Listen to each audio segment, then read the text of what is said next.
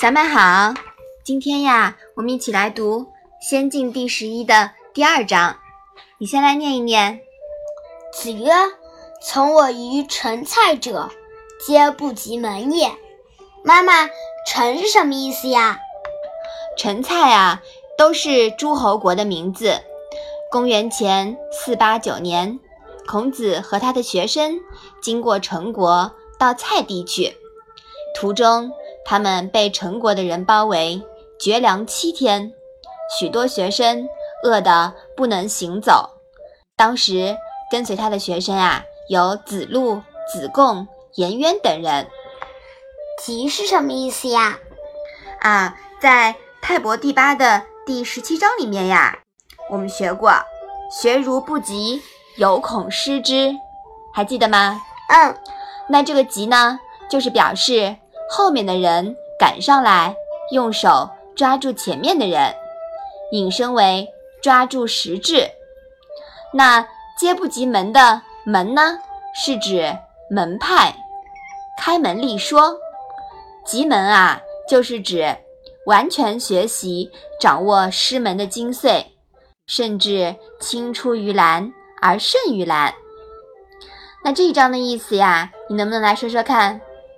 孔子说：“曾跟随我从陈国到蔡地去的这批学生，都还没有掌握孔门的精髓，没有超过师门开门立说的能力。”嗯，好，师傅带徒弟，徒弟能出师了，才表示结业，真正学到了师傅的精髓，青出于蓝而胜于蓝。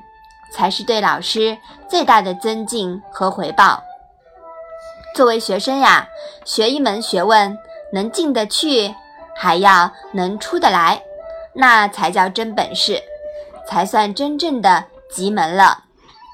学问能进得去呢，是登堂，是成器；能化气出得来呀，就是入世。也就是说，化气明道。才能举一反三，活学活用，才有可能创新。成器难，化气啊更难。古往今来，太多的人学一样东西，学着学着就陷进去了，不是满口知乎者也，就是一身佛油子气。更严重者啊，把自己搞得终日神经兮兮。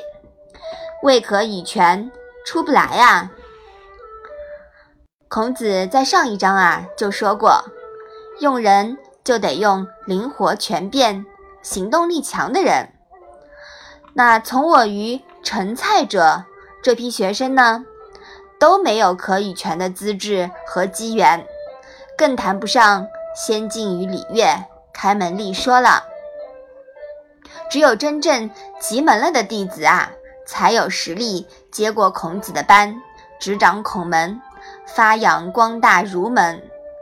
后来，子贡带领曾子、子夏他们就做到了。现代社会的人们呀，大谈创业创新。试问，数千年来有哪个组织能像孔门这样屹立华夏大地数千年，不以朝代的更迭？不以物质的进步，不以时间的漫长演变而消亡。